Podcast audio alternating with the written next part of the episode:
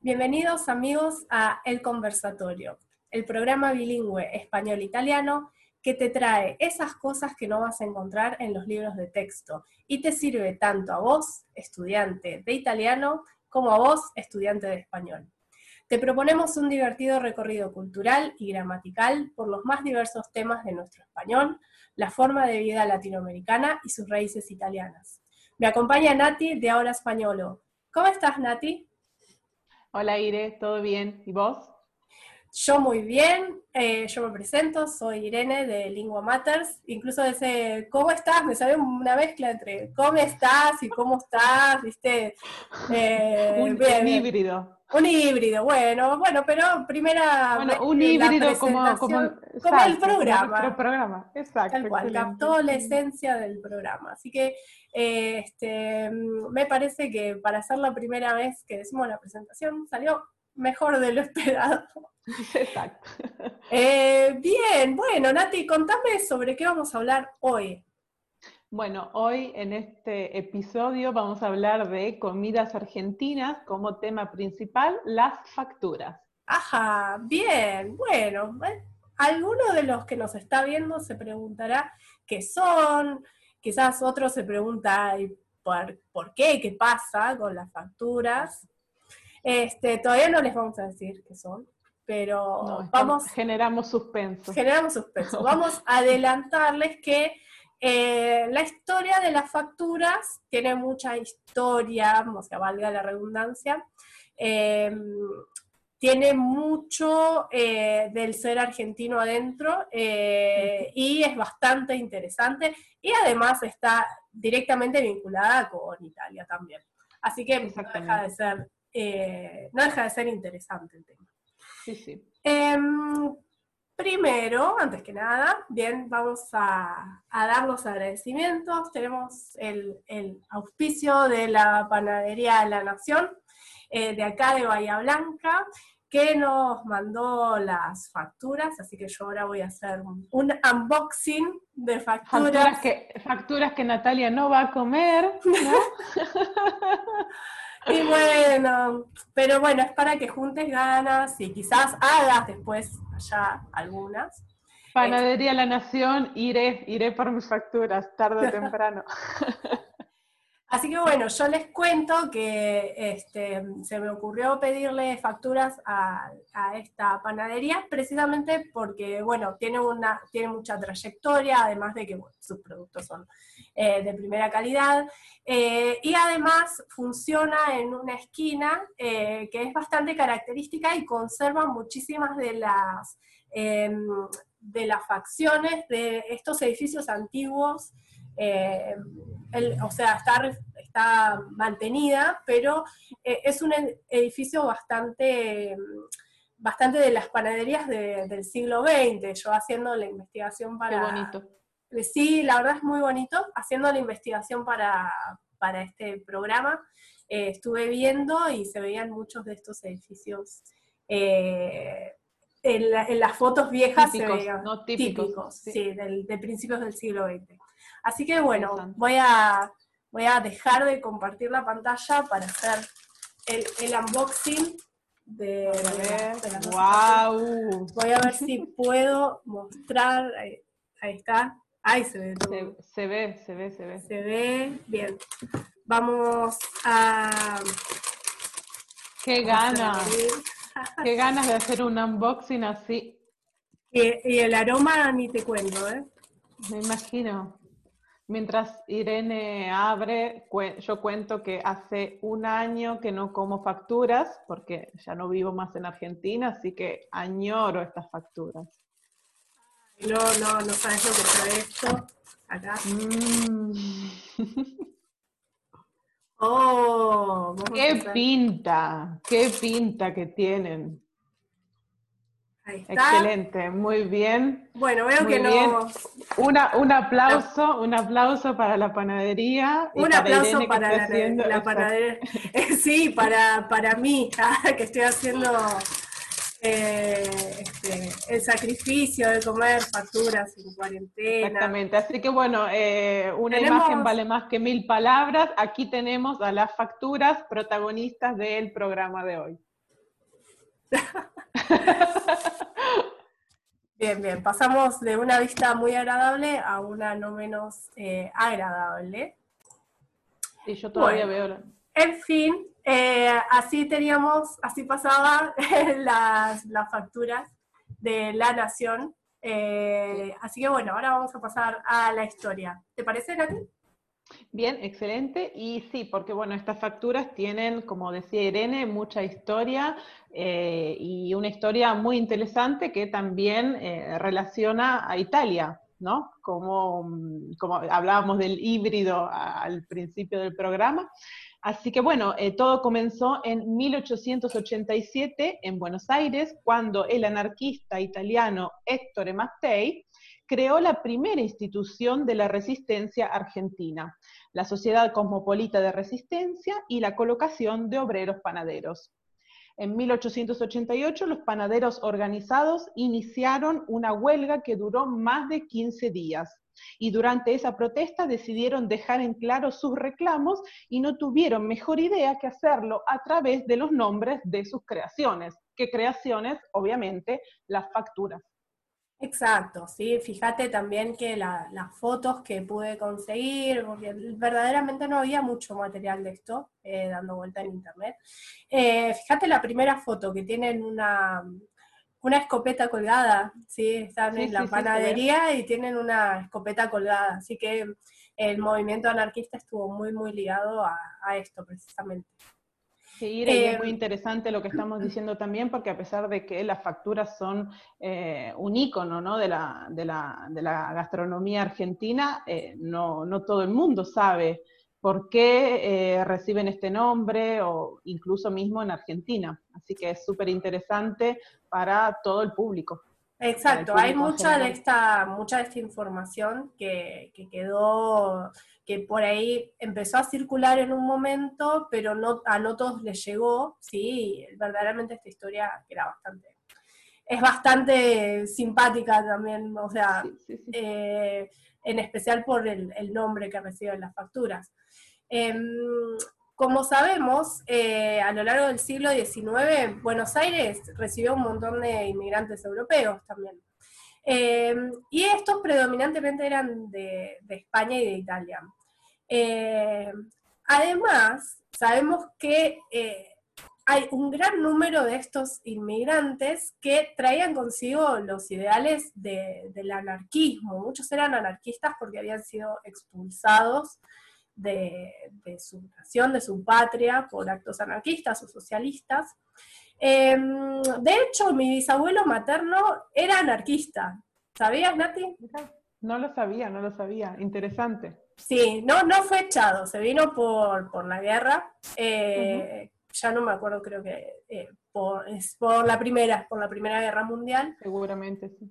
Em, y bueno, era anarquista. Tengo algunas historias que me han contado por ahí, porque era, era bastante personaje, mi, bisabuelo materno. Creo que después mi abuelo y mi mamá lo, heredaron bastante, eso también.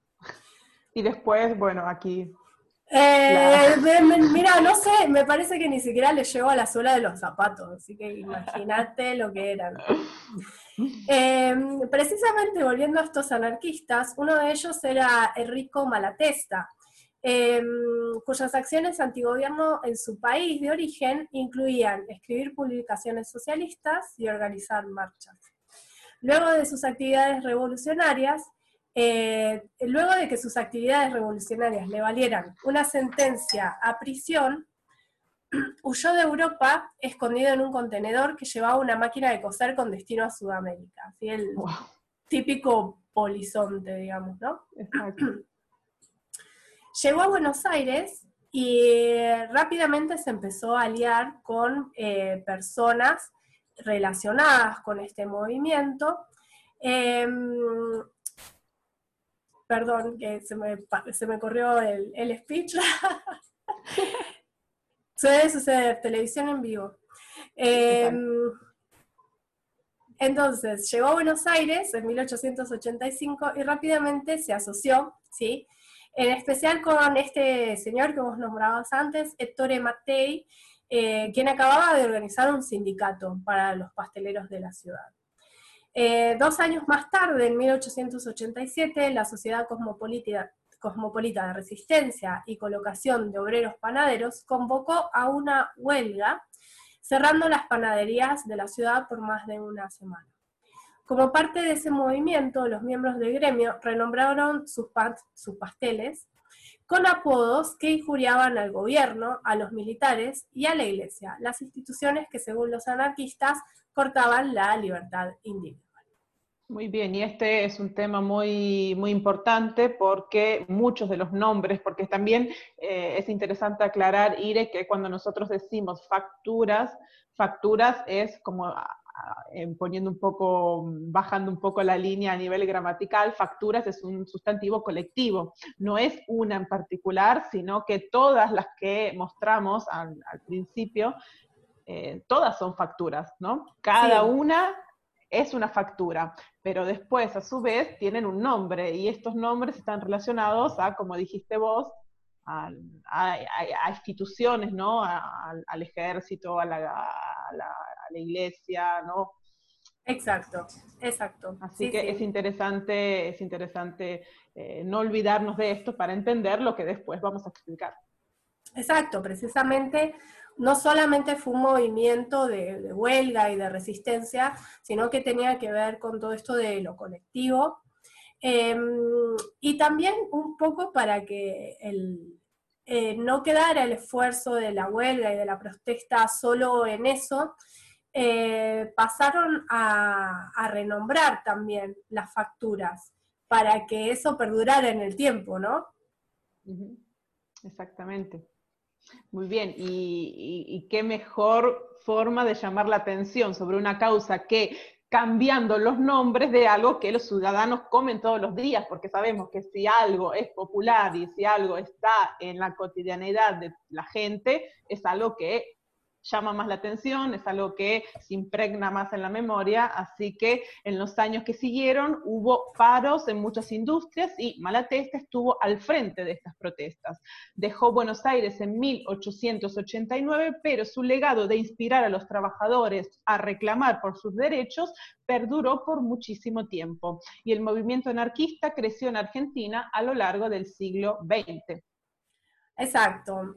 Entonces, precisamente, eh, lo primero que hicieron fue, eh, fue esto de bautizar facturas a las, producciones. Como decías vos, eh, esto queda en el tiempo, o sea, estamos, cada vez que pedimos una de estas facturas por su nombre, nos estamos remontando de esa lucha, sin saberlo incluso, ¿no? Pero es lo que decíamos antes, ¿no? Porque fue una... la gente fue una buena movida, ¿no? un movimiento muy inteligente, muy inteligente. Sí sí sí, sí Porque al fin y al cabo son estas palabras que ahora forman parte de, eh, la gastronomía, de la pastelería, ¿no? De, algo que los argentinos consumen y compran eh, todos los días y uno no se detiene a pensar eh, qué, cuánta historia esconde esta palabra o cada una de las palabras que la gente pronuncia cuando va a comprar.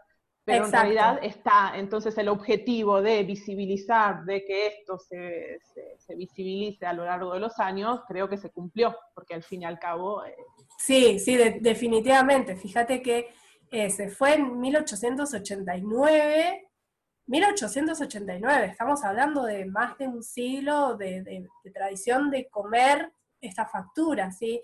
Incluso el mismo nombre facturas, porque no se llaman pasteles, que es lo que podría decir comúnmente, em, estas mismas em, facturas, el nombre, sí que tiene que ver con el verbo en latín, que es eh, facere, em, y que significa ser, ¿no? Entonces ahí hay una una importancia grandísima, eh, está puesto el acento totalmente en la manufactura. En el, hacer, en el hacer, justamente las manos del hacer. No son solo pasteles, son, es esto, ¿no? Es hacer. ¿sí? mi trabajo, mi trabajo con mis manos, eh, que vale, ¿no? Entonces, bueno, ahí hay algo muy ideológico, muy bueno, ideológico en el sentido no de algo negativo o positivo, sino que hay una, una posición tomada por detrás de la factura. Exactamente, exactamente. Pero bueno, más allá de eso, yo te invito ahora, Nati, a algo un poco menos histórico y más degustativo. Ahora que, ahora que ya, ya entendimos, ¿no? Eh, ¿Qué significa la palabra factura? ¿Por qué se llaman así? Eh, de dónde viene la historia ¿no? con, esta, con esta imagen, eh, podemos, que, que, resume un poco lo que, lo que, la historia que tienen las facturas atrás. Ahora vamos a ver qué pasa, ¿no? ¿Cómo son? Exacto, exacto. Ah, ya, perdón, antes de pasar, yo te, mantengo, viste, en el este, con el suspenso te mantengo. Em, quería aclarar que las eh, tomé esta información de dos fuentes principalmente, que después las voy a, voy a agregarlas en, las, em, en la descripción del video. Eh, pero eh, generalmente si uno busca historia de las facturas en internet va a tener más o menos la misma historia en, todos lados. Por eso también este es un pedido especial para el, que nos está viendo y quizás, quizás es maestro panadero quizás es maestro pastelero, quizás sabe algo más que no está, no es de conocimiento público, o sabe algún libro que nos pueda recomendar, lo invitamos a escribir abajo. Exactamente, exactamente, para enriquecer ¿no? todo lo que, lo que nosotras encontramos y que la historia crezca y sea, y sea más contundente. Exacto. Eh, bien, entonces ahora sí, vamos a pasar al relleno. ¿Y cómo se dice relleno en italiano, Nati? Muy bien, farcitura. Como nosotras siempre eh, tratamos de dar eh, un enfoque también que ayude a los alumnos de italiano, ¿no? Y que también para nuestros nuestro público italiano para que pueda aprender de tradiciones y de costumbres argentinas, pusimos los dos nombres. Entonces, rellenos, farcitura. Farcitura, bien. Eh, bueno, ¿de qué pueden estar rellenas? Mm, de cosas muy ricas.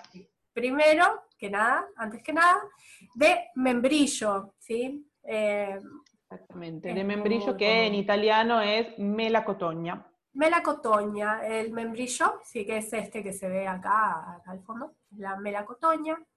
Y de que te cuento también que la melacotogna en Italia eh, no, se, no se vende o generalmente no se suele encontrar como en, sí en Argentina, que en Argentina nosotros compramos eh, pedazo de dulce, ¿no? Dulce de membrillo y La, la, gente lo usa este dulce para hacer, por ejemplo, tartas o distintos tipos de dulces. En Italia, o por lo menos yo suelo encontrar este, mm, el membrillo como mermelada.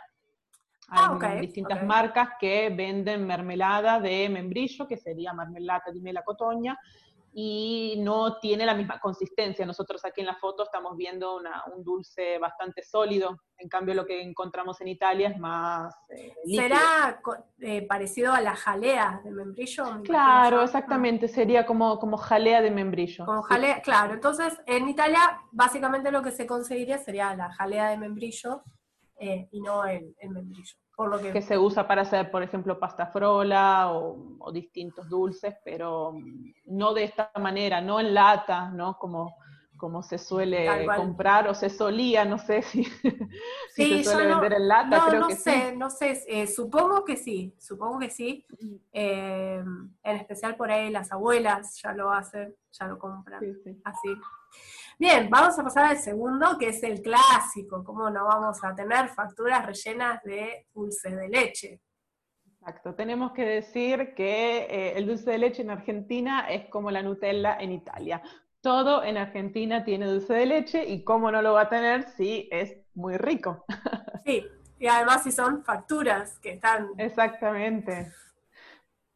Bien, entonces, en Italia si yo quiero dulce de leche, eh, ¿qué tengo que pedir, por ejemplo? Si quiero dulce de leche en Italia. Bueno, em, dulce de leche se puede decir dolce di latte, pero también se puede se, se conoce como creme caramel. Creme caramel, bien. Este, ¿Cuál de las dos es como más, más común? ¿O es igual, 50 y 50? Es igual, es igual. Sí, buscando recetas encontré también recetas mm. que llamaban al dulce de leche como dolce di latte y, ah. creo que, también Pero hay que decir que no es, al no ser un, dulce típico eh, o una crema típica de, este país, eh, entonces no, no, no, se consigue, no, no lo podemos encontrar en todos los supermercados como si la Nutella, por ejemplo.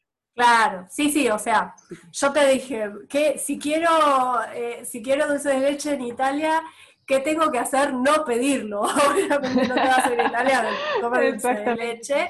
Pero, por ejemplo, pero yo lo, lo, lo compro en los supermercados Carrefour, por ejemplo, ¿sí? Hay muchas marcas que, que, se hacen en España y que se pueden encontrar acá en Italia porque importan y debe haber algún tipo de marca también incluso italiana. Pero hay que decir que no es, no es algo común, no es algo que se encuentra en cualquier tipo de supermercado ni en cualquier tipo de almacén tampoco. Exacto, perfecto. Eh, bien, entonces vamos a pasar al tercer tipo de relleno. Yo supongo que deben venir más rellenos, eh, pero estos son como los más clásicos y comunes, eh, que es, este es mi favorito, la crema pastelera. A mí también me encanta, exactamente. Crema pastelera, que en italiano crema pasticcera, o a veces se dice directamente crema. Crema, sí. Crema, exactamente. Nati, te hago otra pregunta. Em, ¿Qué diferencia hay entre la crema y la panna? Ah, entre la crema, sí, porque la panna es tipo la chantilly. Exacto, exacto. que, nosotros conocemos en Argentina. Exacto, Porque crema, crema es esta, crema, porque justamente es crema pastichera que tal vez uno dice crema directamente.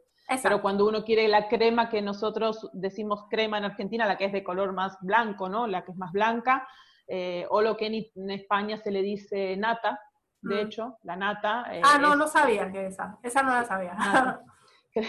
crema en Argentina y de hecho leche descremada en, en, España se le dice leche desnatada porque nata, crema serían sinónimos en español. En cambio en italiano decir crema es esta. Es esta, claro. O sea, esa es la diferencia entre crema y panna. Sí, entonces es una aclaración por si alguno de mis alumnos va y dice con crema y después ve, pero no sé si a panna y por qué y no entiendo. Eh, esto eh, es, por esto, porque la crema es la crema pastelera, mientras que la panna es la crema chantilly. Exactamente, la que es más, básicamente tenemos que acordarnos de los colores. Si, es una, si queremos la, que es de color blanco, la que se come con, las frutillas con crema, por ejemplo, o el flan con crema, todo eso es panna, panna, panna. Sí, en, cambio, eh, en Italia se le pone al helado también, la, la panna. Sí. Panna, exactamente. Todo eso es panna. En cambio, si uno dice crema, la crema es esta. Exacto. Bien, y eh, además de hablar de los tipos de rellenos, podemos mencionar las formas de cocción o coctura. Sí. Eh, por un lado tenemos eh, que algunas de estas facturas se cocinan tipo horneado, ¿sí? al horno, que en ese caso, ¿cómo sería? Al horno, o sea, horneado, tenemos en italiano cotto al forno. Bien. Cotto al forno. Por otro lado tenemos las facturas fritas, que eh, acá no, me las incluyeron, pero uy, estoy viendo, basta, no, no quiero ver más. No comas, eh, Irene. Tenemos que eh, frenarla, porque... sí, sí, mirá, tengo el mate acá preparado, está sin cebar todavía. Me, voy a empezar a tomar mate para, para calmar la ansiedad. La ansiedad. tenemos estas, este tipo de facturas eh, que son fritas, como por ejemplo las bolas de fraile. Eh, y en ese caso, en el italiano y el español son muy parecidos, si tenemos eh, frito o fritto, que sería en, italiano, que viene del, viene del verbo friggere. Sí, exactamente, que en español es freír. Que es freír, exacto. Freír, exactamente. Bien. Así que bueno, con, con respecto a la cocción, básicamente son estas, que si no, si no me equivoco, la mayor parte de las facturas es eh, al horno.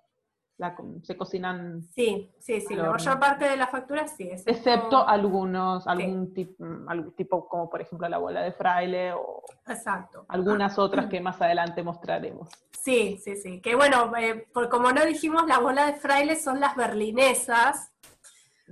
Vamos a ver, eh, yo creo que berlinesa es como el nombre un poco más general. más general que quizás en, otro país nos puedan llegar a entender cuando hablamos de berlinesas. Bien. exactamente. Bueno, entonces, acá justamente llegué justo para armarme mi, mi primer mate. Podemos hablar de cómo se comen, de la forma en la que se comen, con qué se acompañan, cuándo se comen. Em, principalmente las podemos comer como parte del desayuno o como parte de la merienda a la tarde. Exactamente, no es generalmente, vamos a decir lo que generalmente un argentino tal vez no haría. Un argentino no comería facturas como postre, ¿no? Sabemos que la palabra postre en italiano sería dolce o dessert, no es algo que ah, mm, un argentino eh, comería como postre, por ejemplo. Exacto, no, no se suele, no, se acostumbra, no se acostumbra. Se acostumbra, lo típico es eh, en el desayuno o en la merienda, como decía Irene. Exacto, sí.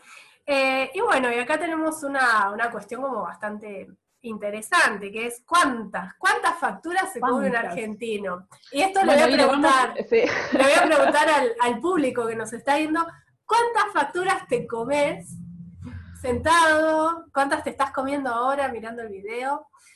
¿Cuántas facturas te comes por lo general? ¿Cuántas facturas te comes cuando te querés cuidar? Escribinos, comentanos, que queremos saber. Argentinos, ¿cuántas facturas eh, te comes y los que no son argentinos, ¿cuántas se comerían? ¿Cuántas se comerían mirando ¿Cuántas se comerían? Exactamente, en, un desayuno o en una merienda, ¿no? ¿Cuántas? Exacto. eh, esta, esta, imagen da para hablar mucho porque, bueno, eh, veo el mate, veo las facturas y se me hace inevitable pensar en en reuniones, ¿no? Reuniones con amigos, reuniones con la familia, reuniones con compañeros de trabajo, reuniones en la plaza. Exacto. Em, tenemos que también decir cómo, cómo somos eh, los argentinos para eh, tal vez que todo lo, de, todo lo relacionado a la factura eh, tenga sentido. A nosotros nos gusta mucho tomar mate y, y, a pesar de que esta no es una, este no es un programa en el que vamos a hablar del mate, facturas y mate van de la mano, no por nada la imagen eh, ¿no? es esta. Tal cual. Y, creo que el mate, ¿por qué uno toma mate? ¿Porque tiene sed? No, porque si uno tiene sed toma agua.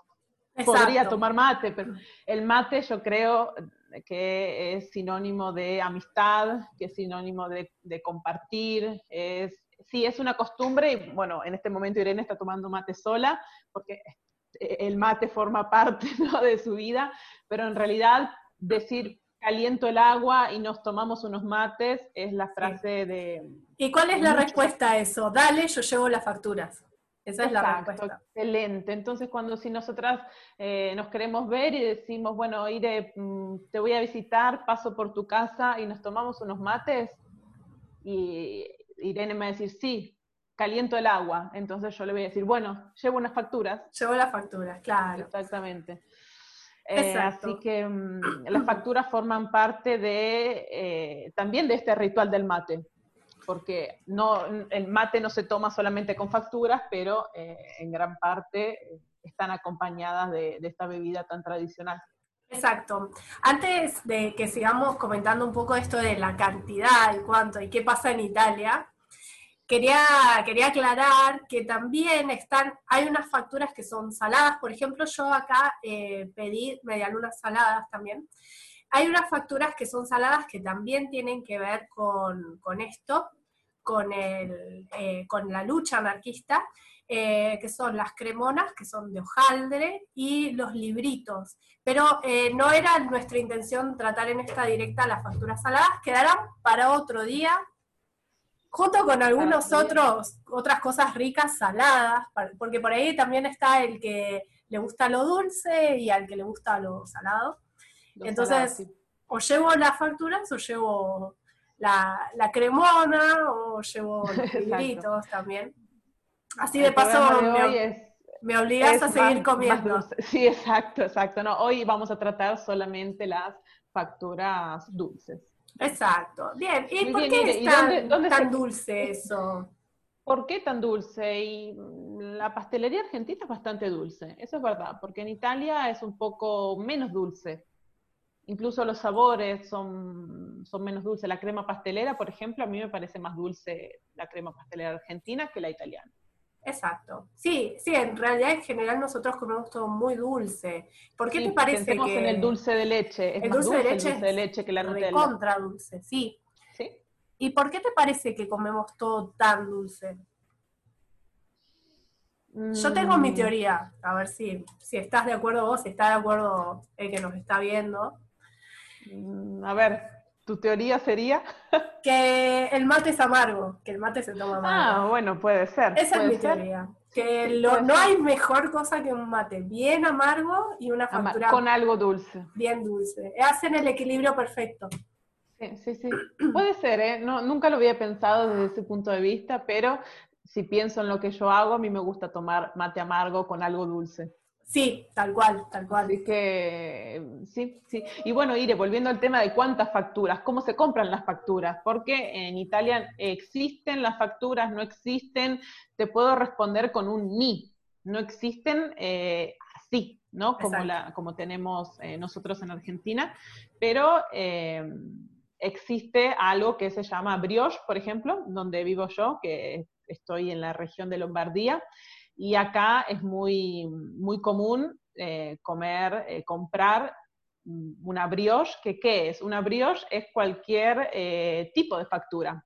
Para nosotros, y vamos a ver, cada una tiene un nombre y con una historia en particular, pero en esta zona donde yo vivo, una brioche puede ser algo redondo, puede ser algo con forma de media luna, puede ser, puede tener varios tipos de eh, de forma y de relleno, porque también tiene, son, son, son rellenas, no son eh, necesariamente eh, sin nada, ¿no? Pueden tener crema, pueden tener Nutella, como decimos nosotros. Sí, no, son riquísimas en, Italia. Sí, me acuerdo las que me comía por ahí cuando hacíamos las paradas en los autogrill.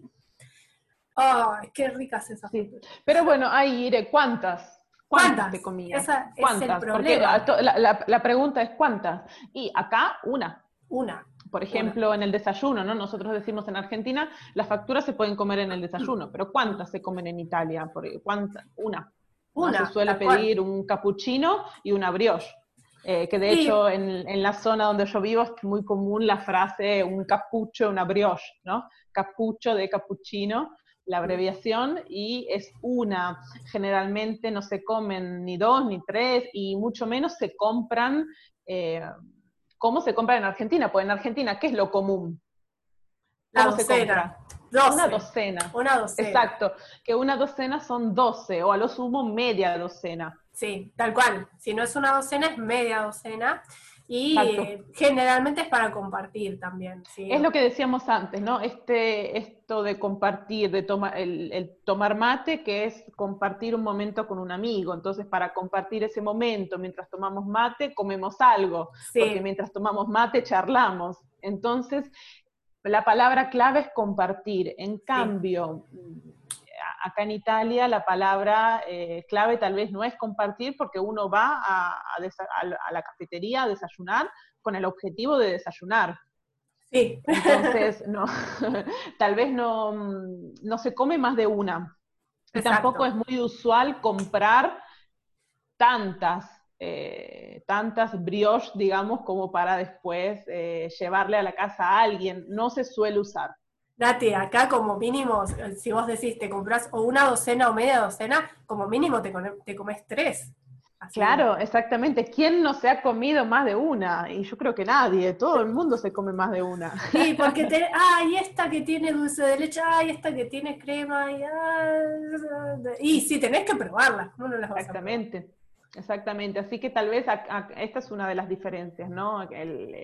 la cantidad que uno compra en Argentina y eh, lo que en Italia no se, no se compra en cantidad la brioche. ¿Qué brioche podemos decir que seguramente tus alumnos conocen esta palabra como cornetto? Cornetto, pero también brioche, sí, las dos aparecen.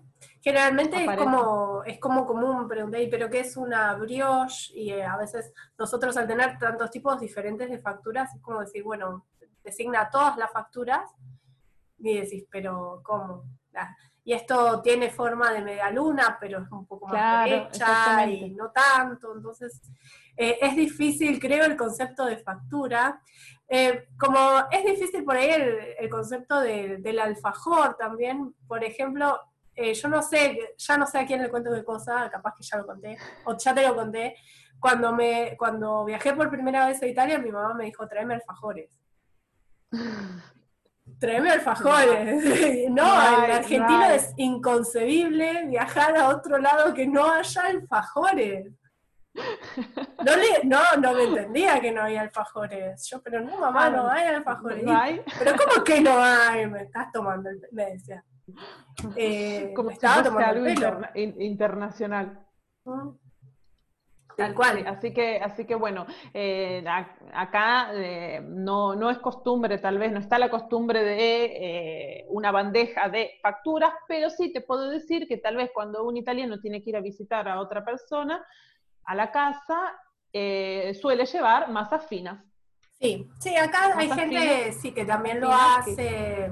Depende si es un o, almuerzo. O, más, masas, ¿eh? masas en general, o masas finas o masas en línea general eh, no la factura. Esa es la diferencia. Entonces, eh, atención, un argentino en Italia no debería ir a comprar una bandeja con muchos, muchas brioches o mucho... En realidad tampoco va a poder mucho porque son caras también. te comes una y listo. Interesante, ir en lo que decís, son caras porque en Argentina se compran por 12, el precio, no es que se compran, porque uno puede comprar individualmente, pero el precio es por docena, ¿no? ¿Cuánto cuesta la docena de facturas? Es la pregunta que cualquier argentino hace en una panadería. En cambio, como acá no está la concepción de comprar una docena de brioche o una docena de cornetto o de cornetti, eh, se venden por unidad, entonces, cada brioche tiene, no sé cuánto cuesta, debe costar un euro treinta, un euro cuarenta, depende del lugar, Aproximadamente. de la zona. Aproximadamente, sí. Eh, Entonces, está un poco más de un euro, sí. Sí, sí, exactamente. Así que entre un euro y un euro cincuenta, dependiendo de la zona, de la región, de la panadería, del bar. Así que eh, eso multiplicado por 12. Entonces, al no, al no haber un precio eh, por cantidad, como en Argentina, entonces se prefiere tal vez comprar masas finas, que son pasticcini, que creo se venden por peso, como en Argentina incluso. Exacto. Así que bueno, aquí está la diferencia. Exacto. Bien. Entonces, creo que ya hemos hablado un poco de cómo comer. Por si alguien no sabía cómo comer las facturas, ya lo hablamos. Cuando vengan a Argentina, ya saben, tienen que pedir media docena o una docena, de última las guardan para después. Pero van a ver que se comen, ¿eh? No es que yo en Italia comía una y me era suficiente, y acá en Argentina como tres, y me puedo comer cuatro o cinco, fácil. Es, la costumbre, Irene, es la es costumbre. la costumbre, sí. Así que vamos a pasar a los sacramentos. Eh, tenemos este tipo de factura rellena, que puede ser, como ven, dulce o salada. Generalmente se ve más salada por ahí. Es más común asociar el sacramento al sacramento de jamón y queso, que viene relleno con jamón y queso. Pero también existe. como, la imagen que tenemos eh, abajo, ¿no? Sí.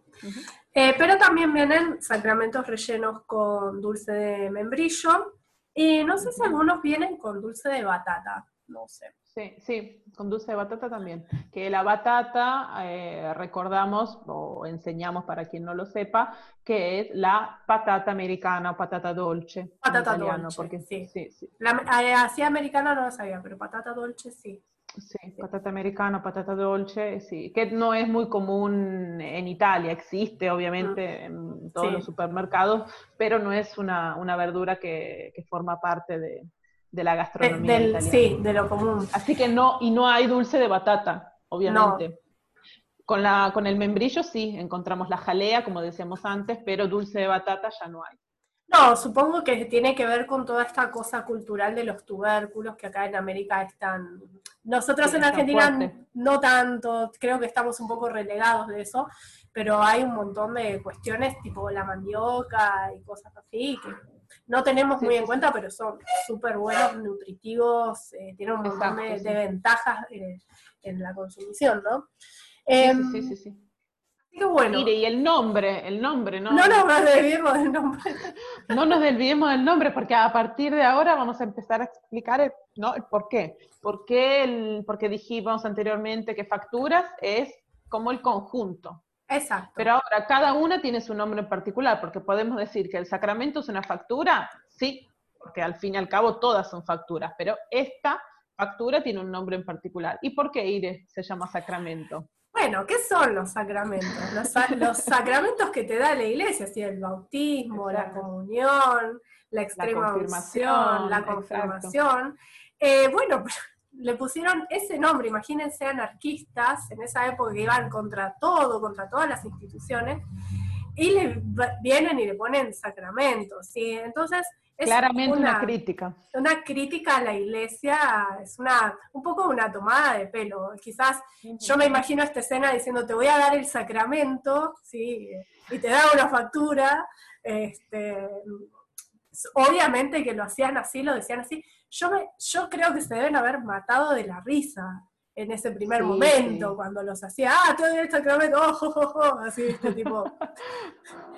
Vos te estás imaginando la, la escena.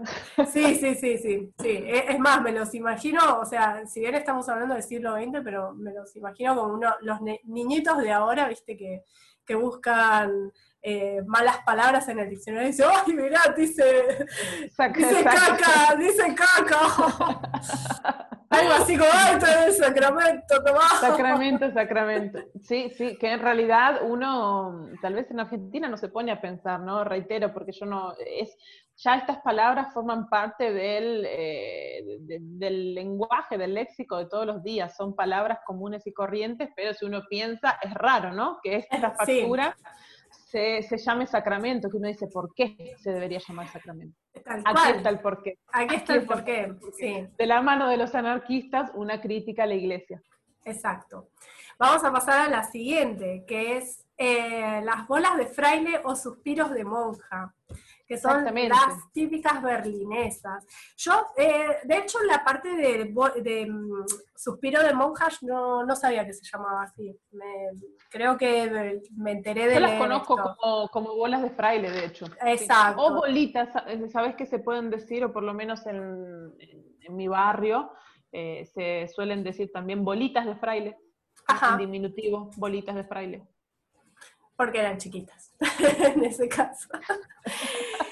Eh, Exactamente. Y bueno, ¿qué son las bolas? Tenemos que también aclarar, porque eh, eh, quien nos sigue desde la directa de pedo, ¿no? Sabe que nosotras solemos usar expresiones sin ningún tipo de tabú y las explicamos. Entonces, de la mano del pedo tenemos las bolas. Las bolas, son testículos, es sinónimo de testículos y es una palabra coloquial que en italiano serían le palle.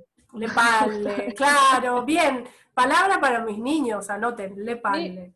Sí, sí, sí, las bolas de fraile.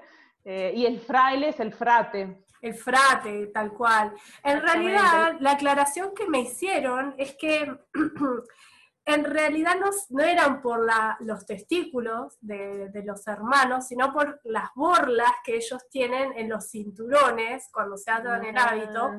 pero que con el tiempo fue degenerándose y terminó cinturón, vamos a, Exacto, cinturón que sería la, cintura, entonces estamos hablando, hablando del... Eh, de la ropa, ¿no? De lo que usa eh, esta figura, el fraile, para vestirse. Entonces, aparentemente son las bolas, pero del cinturón. Las bolas del cinturón, claro. Que esto, bueno, después de vino en este doble sentido con eh, los testículos. Eh, y bueno, por asociación dijeron suspiro de monja, entonces hacer, queriendo hacer entender que entre los, los frailes y las monjas sucedían ah, eh, cosas no, non santas, digamos. No santas, exactamente, exactamente. Entonces, mm, no muy cristianas, que digamos. No muy, claro, y como aquí tenemos otra vez, ¿no? La crítica. Hasta ahora la crítica es el, hilo conductor, porque de los sacramentos, ahora bolas de fraile, suspiros de monja, que la monja, ya que estamos hablando del fraile, la monja sería eh, la... Eh, mónaca. Mónaca, exactamente. la mónaca. La suora. La, suora, exactamente, exactamente, monja. Exacto. Así que como esta crítica y esta, mm, también esta relación, ¿no? Entre las dos figuras. Exacto. Y bueno, y en la última aclaración, así pasamos al que sigue, pueden venir rellenas de dulce de leche o de crema pastelera. Que Ay, sí, que son muy ricas. Y espolvoreadas, espolvoreadas con, azúcar. Porque estas son fritas. Eh, de hecho, creo que comía eh, horneadas en algún momento. sí, eh, yo no, me parece. me parece que sí, pero eran bastante diferentes cambia un montón, ¿viste? El, gusto del horneado a, Porque de hecho, Ire, me parece que las berlinesas, que tal vez berlinesa es más una palabra más conocida en los demás países hispanohablantes, eh, son fritas también. Ah, mira, mira. Sí, me parece que las, que yo probé que eran, bueno, no, no voy a decir, porque me parece que no, no recuerdo bien, voy a tener que volverlas a probar para asegurar. Vas a tener que volver a hacer el sacrificio. Sí, Vamos a, bueno, hasta ahora tenemos dos que, que le dieron duro a la iglesia, vamos con la tercera palabra, que son los cañoncitos.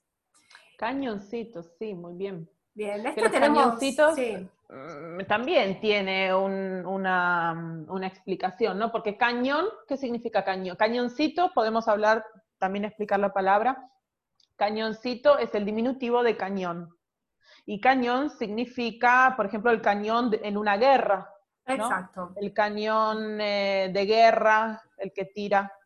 Eh, sí, sí, sí. Eh, está hablando, de hecho, la forma que tiene esta factura es parecido a eso, y el tema es siempre esto, el tema de protesta, el tema de crítica, el tema de sí, anarquista. O, a modo de burla al, al, ejército. Creo que lo podríamos tomar un poco de como Pueden ser dos interpretaciones. Eh, o, se está burlando de los cañones del ejército o la factura como arma, como arma de protesta, como cañón de protesta. Exacto, sí, sí, sí, exactamente.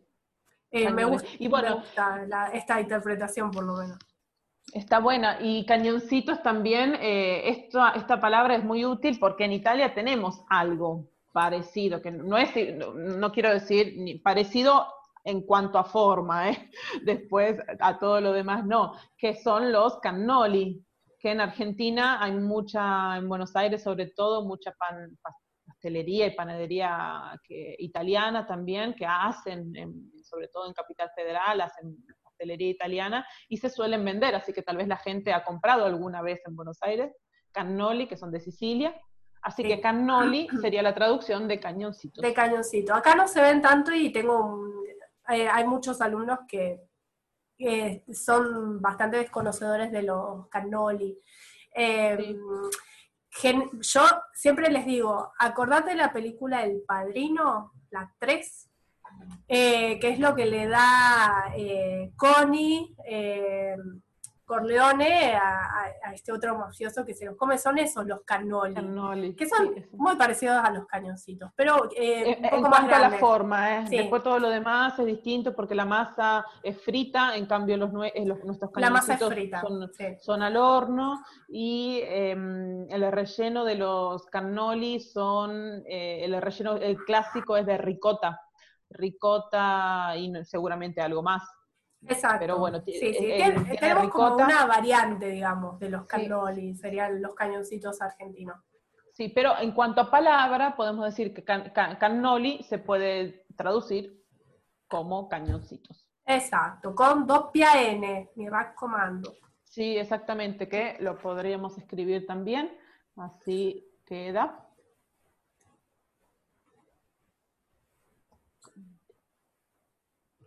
Escriba, escriba. Perfecto, ahí lo tenemos. Cannoli, sí, para el que quiera, para el que quiera tomar nota. Eh, Se ve bien, ¿no? Y recuerden que cannoli es el plural de eh, cannolo. Sí, cannolo, cannoli. Eh, bien, pero lo vamos a borrar. Lo borro. Ah, borralo, borralo nomás.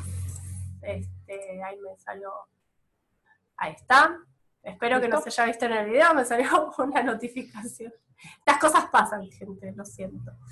Eh, bien, vamos a pasar a la siguiente, eh, a la siguiente diapositiva, que son eh, las bombas de crema y mis favoritas. Estas yo las amo, pero nosotros las tenemos más como masas finas o como masas, más que como Sí, más que como facturas, ¿no? Sí. interesante es el nombre tal vez, no tanto como, no, no creo que, bueno, no forman parte de la categoría facturas, eh, sino como decir N de masas finas, pero el nombre también, ¿no? Cañoncitos, bombas, entonces por un lado tenemos el cañón eh, del ejército, el cañón de guerra, el cañón, y, por, ahora tenemos bomba, que también la bomba, está relacionado al ejército. Exacto, exacto. Sí, va todo por ese lado. Este, mm, Porque eh, también IRE se podría llamar profiteroles, porque existe, exacto, exacto. es una palabra que existe en español y son sinónimos, es decir, bombas de crema o profiteroles al fin y al cabo eh, es lo mismo, pero la diferencia es que bombas de crema está más relacionado a todo esto que queremos no mostrar, al lado, a, la historia anarquista que tiene cada factura detrás, ¿no? Exacto, exacto, sí, sí. Em, vamos a pasar a la siguiente, mm, que es el vigilante. Los vigilantes son estas facturas. Amo, eh, tengo que decir que extraño muchísimo comer el vigilante de pastelera y membrillo. Amo estos. Ah, acá tenemos, después vamos a, ir mostrando. Qué suspiro de monja. Em, el vigilante, ¿viste? Además tiene este nombre tan raro, vigilante. Mm, mm, mm, el vigilante, ¿qué será? ¿Qué eh, significará la palabra vigilante? Porque acá también, ¿no? Con, esta, con todos estos nombres, en realidad, incluso aprendemos expresiones o palabras típicas del slang argentino, ¿no? Nosotras que ya hemos hablado de eh, jerga.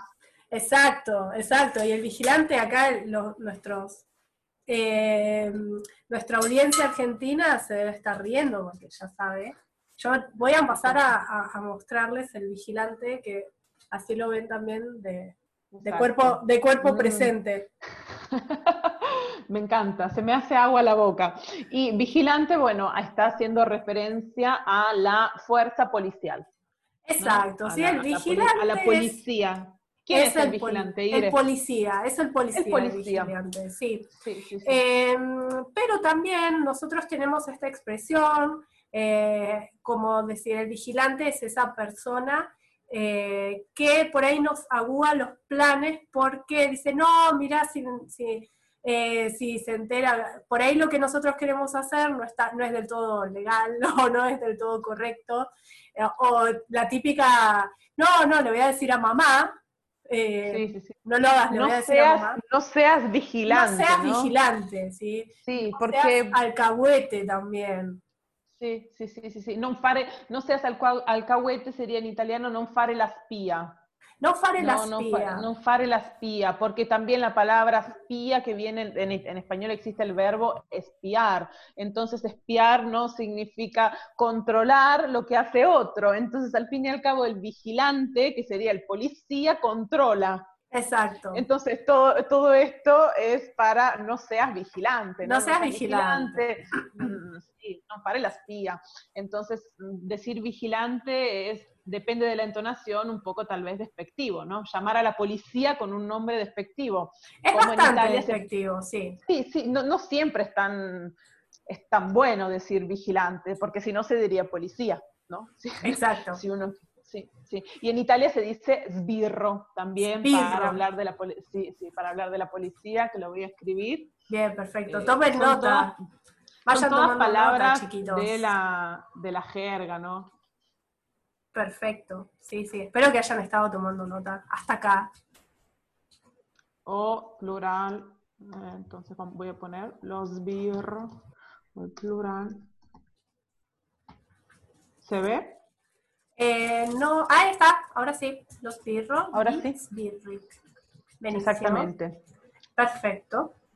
Bien. Muy bien, y de, y de esto nada más, ¿no? No, nada más, vamos a pasar. nos, quedan, nos quedan un par de facturas más, pero ahí está, ¿lo borraste?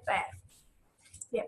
Eh, no nos queda mucho, nos quedan las caras sucias en las tortitas negras, que esto es eh, la alta discusión entre Nati y yo, porque para mí son caras sucias, eh, y para Nati son tortitas negras, y yo les voy a mostrar yo acá les puse las fotos de las que vienen sin relleno y las que vienen rellenas. ¿De qué van a estar rellenas, gente? De, dulce, de leche, obviamente. Adoro, chicas. Hay que, hay que aclarar que las tortitas negras, lo negro que tiene, o lo sucio, ahí está, sucio, que significa en italiano sporco. Qué rica. Estas Entonces, cara sucia es eh, porque es azúcar, azúcar mm, moreno. Quemado, debe ser, ¿sí? ¿sí? El azúcar, azúcar moreno. Exacto. Em, que obviamente se, tuesta, ¿no? Se, en el horno se tuesta y le da este gusto a eh, un poco quemadito y es tortita negra. Exacto. Bueno, ¿y qué pasa con esto? Eh, ¿Qué pasa con esto? Por Dios, ¿Por es un problema. ¿Por qué se llaman tortitas negras o caras sucias? ¿Por qué se llaman así? O sea, yo me maté buscando, no hay info sobre esto. Eh, hasta que una señora, yo pregunté en Facebook y me dijo eh, antes eh, los chicos pobres comían las caras sucias o las tortitas negras. Mm. Así que aparentemente desde la, de la venía factura, desde la em, es, es, una de las facturas baratas, digamos, o es algo económico, un postre económico. A mí se me hace que sí, porque sería simplemente eh, masa y, masa, azúcar. Sí, y azúcar. Sí, pensemos que son dos cosas que los panaderos y pasteleros tienen a disposición. La masa que les sobra de cualquier otra factura y, el azúcar que es un ingrediente que no falta en ninguna, Exacto. Eh, ninguna, en ninguna cocina. Entonces, eh, esa, esa teoría me parece que es una teoría muy acertada. Sí, yo voy a pedir si alguien sabe, si alguien tiene aposta, porque yo le pregunté a esta señora eh, si tenía más detalles o sabía por qué. Dice, no, solamente sé esto, que lo comían los chicos pobres. Entonces, eh, puede ser, eh, ¿cómo puede ser una invención, no? Pero me parece súper expresivo que se llame en caras sucias. O sea, por lo menos acá, en Bahía Blanca. Bueno, tenemos que decir que nosotras eh, somos de la misma provincia. Argentina tiene muchas provincias. Nosotras somos de la provincia de Buenos Aires, pero Buenos Aires es grande. Entonces, eh, en Buenos Aires mismo hay divisiones. Entonces, por eso mismo, en mi zona se dice tortita negra y en la zona de Ire caras sucias. Entonces, siempre entre nosotras dos eh, nos reímos por esta diferencia. Sí, sí. Este... Bueno, Ire, vamos a, aportar un dato cultural, como pasa en Italia con el cornetto, la brioche. Sí. ¿no? Eh, básicamente esta diferencia lingüística, que qué importante es que incluso en el mismo país o en la misma provincia, como es nuestro caso, hay dos palabras para lo mismo. En Italia, por ejemplo, en nuestra zona, cornetto, nadie dice un cappuccino, un cornetto, porque no se usa pero tal vez en otra, en otra zona, sí, en otra zona es más frecuente decir cornetto y no decir brioche. Hay que saber que son sinónimos simplemente. Sí, sí, o sea, pasaría lo mismo si yo voy a Buenos Aires y pido una cara sucia. Capaz que no me entienden, capaz que no me entienden. La, panadera te va a decir, ¿cómo? una vez en Buenos Aires me preguntaron eh, si yo cuando volviera a mi provincia, cuando yo dije que, estaba, que vivía en Bahía Blanca, cuando volviera a mi provincia, ¿qué iba a ser? Yo, eh, somos provincia de Buenos Aires, señora. bueno, eso, mm, otro tema. Cambiamos de tema. Pero ahí nos debemos un video, ¿eh? De las diferencias eh, Buenos Aires, resto del país. Te la tengo, te la tengo jurada, Natalia. Me la, tengo jurada. un, día vamos a hablar, eh, un día vamos a hablar de esa diferencia. Bien, vamos a pasar a la siguiente, porque si no acá nos agarramos a las piñas con Natalia, no puede ser. Esto es un descontrol, se va a descontrolar. No, no, no, no. Eh, pasamos a, y sí, a las medialunas. Chicos, porque en realidad la media luna, mmm, la dulce y la este salada. esto es el corneto, ¿no? Es, qué rico. La salada, entonces vamos a explicar. La salada, Ire, mostrame la salada. Ay, Ok, esta es la salada. Se nota, ¿no? Que es un poquito más clarita, que no tiene tanta manteca. No está bañada, como que no, esta está bañada en, un almíbar. Eh, ven que, brilla. exactamente, la otra no. Tiene un brillito. La otra no. Exactamente. La, diferencia entre una y otra es que la media luna salada está hecha eh, con grasa que grasa en italiano se dice grasa, bueno, grasa vacuna y grasa de cerdo. En Italia no, se, no existe la grasa vacuna, no se comercializa, no es que no existe, porque la gente que tiene animales seguramente eh, tiene grasa de vaca, pero no, no se comercializa. Lo que se vende es la grasa de cerdo, que se dice strutto. Strutto, ah, mira. Strutto, sí, exactamente, lo voy a escribir. Por favor, entonces, entonces em, eh, sería la medialuna salada, strutto Ok, decime si se ve. Ahí se ve, ahí se ve perfecto. Ok, entonces em, en Argentina existe, en Italia creo, no lo mm, estoy casi segura, pero tal vez si existe, alguien lo sabe, lo deja en los comentarios, eh, no existe el cornetto salato. Creo ah, que siempre, siempre, es dulce, o por lo menos mm, nunca... Tienes razón, no, no recuerdo haber comido cornetti. Nunca nadie me ha dicho de mm, cornetto salato o no sé, no me parece. El cornetto es dulce. Y aquí vamos a decir que media luna se traduce como cornetto o brioche en el norte de Italia. Por no favor. media luna, porque en Buenos Aires, sobre todo en Capital Federal, los Starbucks ponen la publicidad hermosa, pero pone luna Y la luna lo único que es, es la media luna que está en el cielo. Claro, exacto. Sí, sí, puede llegar a ser como muy, muy lindo, muy poético y todo lo que vos quieras, pero no es, eh, no es la factura, señora. no, si uno va a una cafetería típica italiana y pide un cappuccino en una luna, no es una buena frase. No, no, tal cual. Así que brioche, practiquen brioche o brioche o cornetto, exactamente, exactamente. Te cuento un poco de dónde viene la, la medialuna, ¿querés? Ire, decime, ¿por qué? ¿Cuál es el origen? Porque, a ver, ¿está relacionada a la iglesia? ¿Está relacionada a la guerra, al ejército? ¿A qué? Este es mucho más antiguo, de hecho. Eh, se remonta a 1529, ¿sí? Cuando todavía Argentina no, no era Argentina como la conocemos.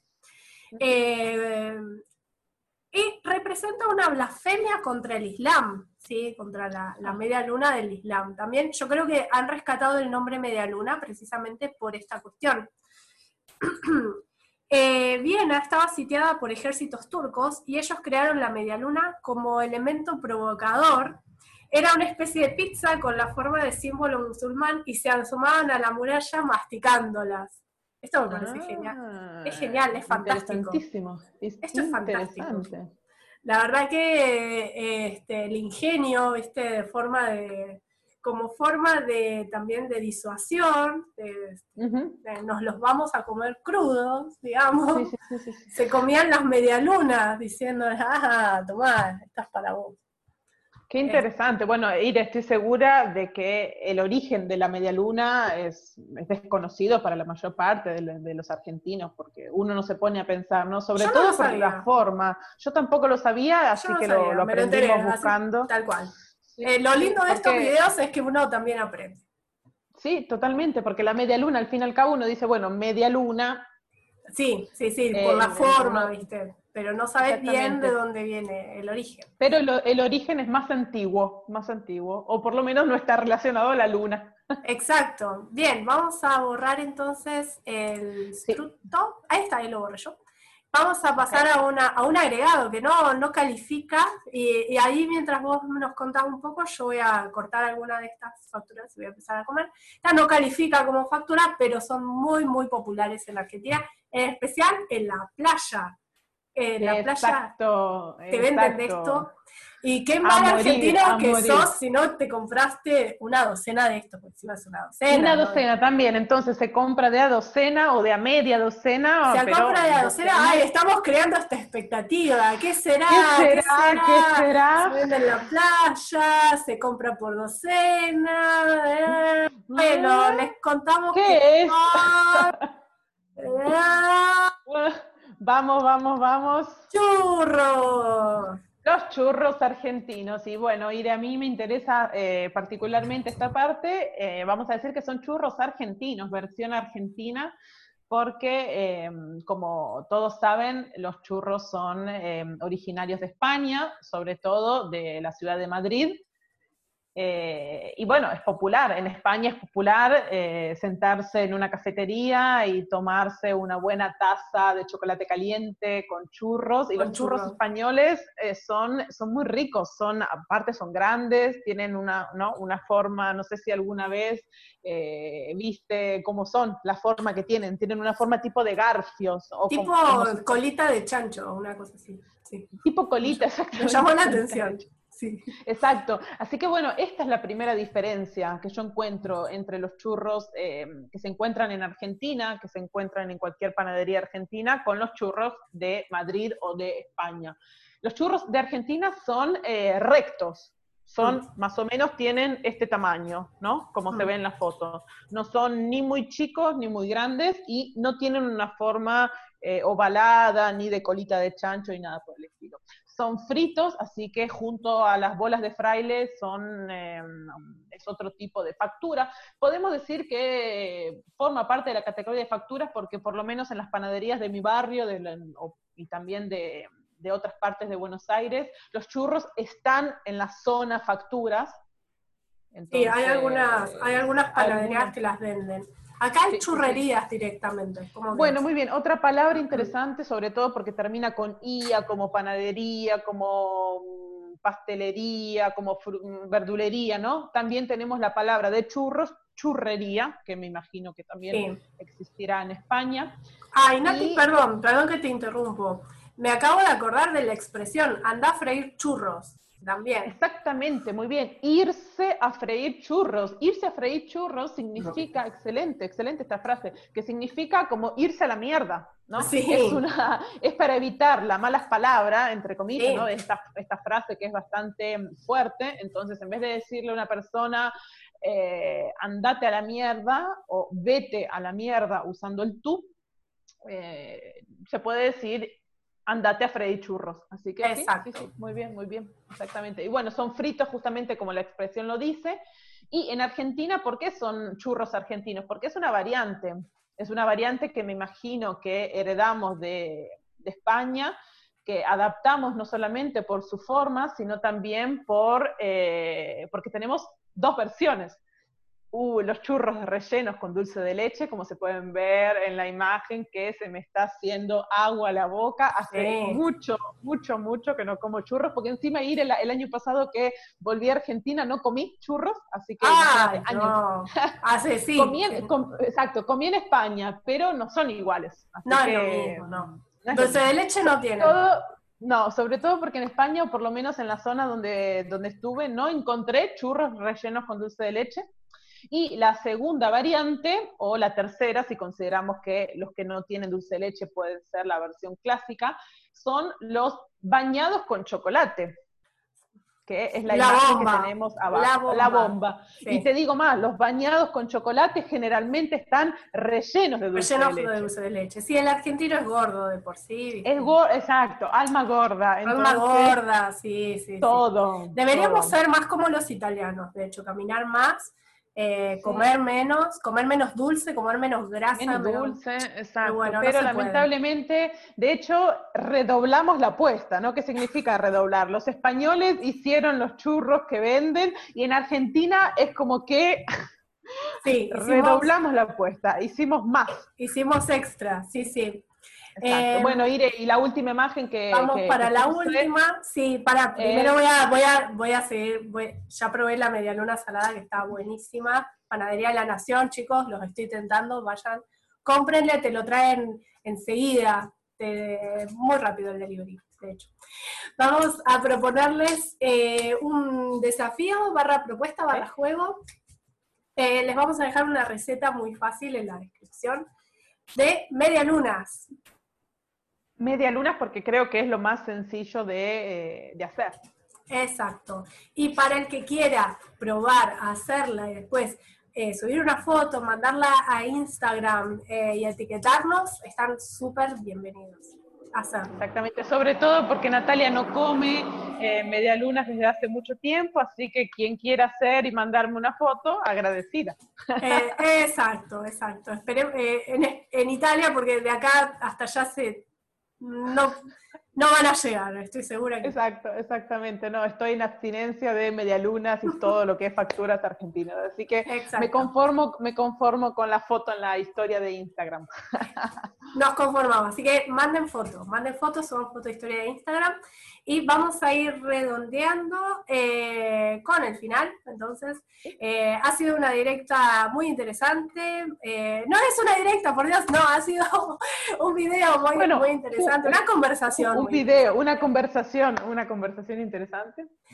los queremos invitar a que nos sigan en nuestras redes sociales, que se suscriban a este canal de YouTube, que comenten, le den like, que compartan este video.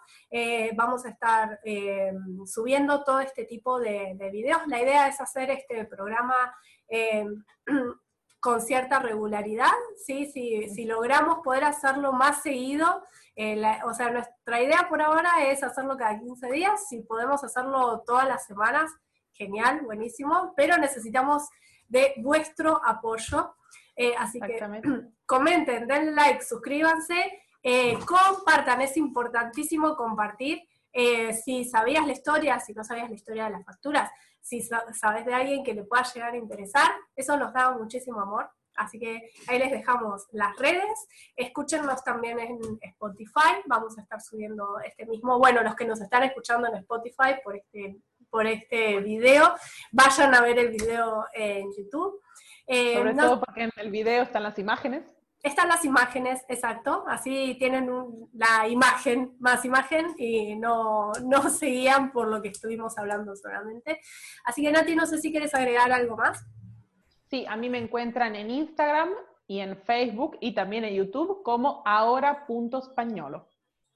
Buenísimo, así que bueno, Nati, te despido. Nos vemos para el próximo video, que se viene algo re mm. interesante, se viene algo súper copado. Eh, ya estamos preparando, pasamos de la cocina a la música y lo mm. dejamos ahí. Y lo dejamos ahí, exacto. Y lo dejamos ahí. Así que nos vemos dentro de 15 días. Eh, un beso grande, un pachone, chiveriamo. Abrazo Ire y abrazo a todos. Gracias por estar. Gracias, gracias, principalmente gracias. Chao. Adiós, adiós, adiós.